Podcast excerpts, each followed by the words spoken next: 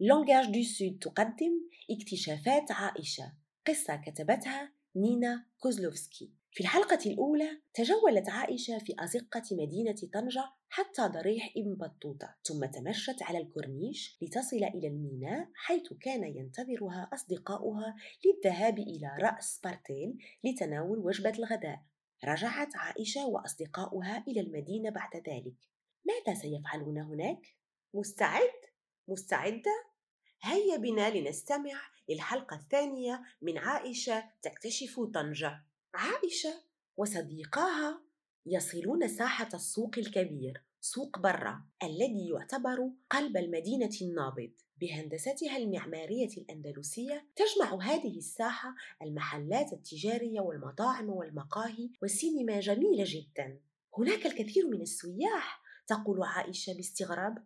كثيرا ما استهوت طنجة عديدا من الفنانين والكتاب وجذبتهم إليها. إنهم يأتون من جميع أنحاء العالم لزيارتها أو للإقامة بها. لقد كانت مدينة دولية يقول كميل بكل افتخار. عائشة إيتو وكميل في طريقهم إلى سور المعاجيز.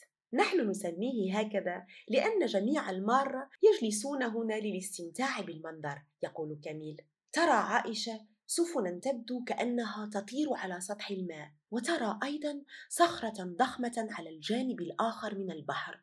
إنها إسبانيا التي يفصلها مضيق جبل طارق عن المغرب. وتسمى تلك السفن السريعة جدا عبارات إنها تربط أوروبا وإفريقيا يضيف كميل قيل لي إن طارق بن زياد المحارب الأمازيغي العظيم عبر هذا المضيق لفتح بلاد الأندلس قبل 1300 سنة وسمى الصخرة حيث نزل جبل طارق وأصبحت الصخرة منذها تحمل اسم جبل طارق.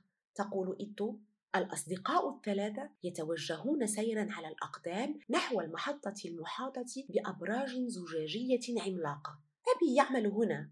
إن هذا الحي يعتبر حيا للمؤسسات التجارية الكبيرة ويسمى مركز مدينة طنجة. تشرح إيتو ما يهمني أنا هو المركز التجاري حيث الكثير من المتاجر والألعاب. هل تأتينا عائشة؟ يسأل كميل. كان كميل على حق. هناك ألعاب التسلية ألعاب المزحلقات وحتى ألعاب الحيوانات الكهربائية التي تسير مثل السيارة الصغيرة. يا لها من متعة! لكن عائشة منشغلة بشيء آخر إنها تريد أن تعثر على طائر النورس صديقها. ما رأيكم لو نذهب إلى السوق المركزي؟ حيث يجتمع كل الصيادين لبيع أسماكهم. تقترح إيتو؟ فكرة جيدة. قد يكون طائر النورس الجميل هناك. إنه طري. سمك طري. يصيح أحد الباعة. روبيان وردي أخطبوط أرجواني أسماك فضية وأيضا هناك سمك قرش أسود تبدو عينا عائشة تائهتين. والآن ماذا نفعل؟ إنها نهاية اليوم وأنا لم أجد طائري تقول عائشة لصديقيها.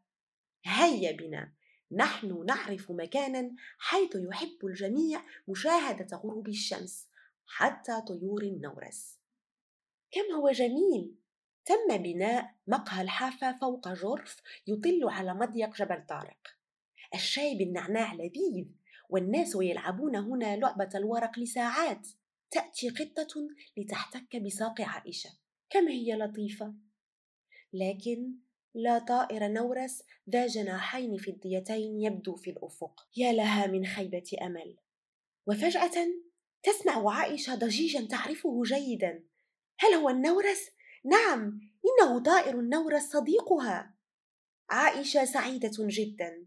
ستتمكن أخيرا من تصويره وخلفه غروب الشمس الرائع. وهنا تنتهي القصة.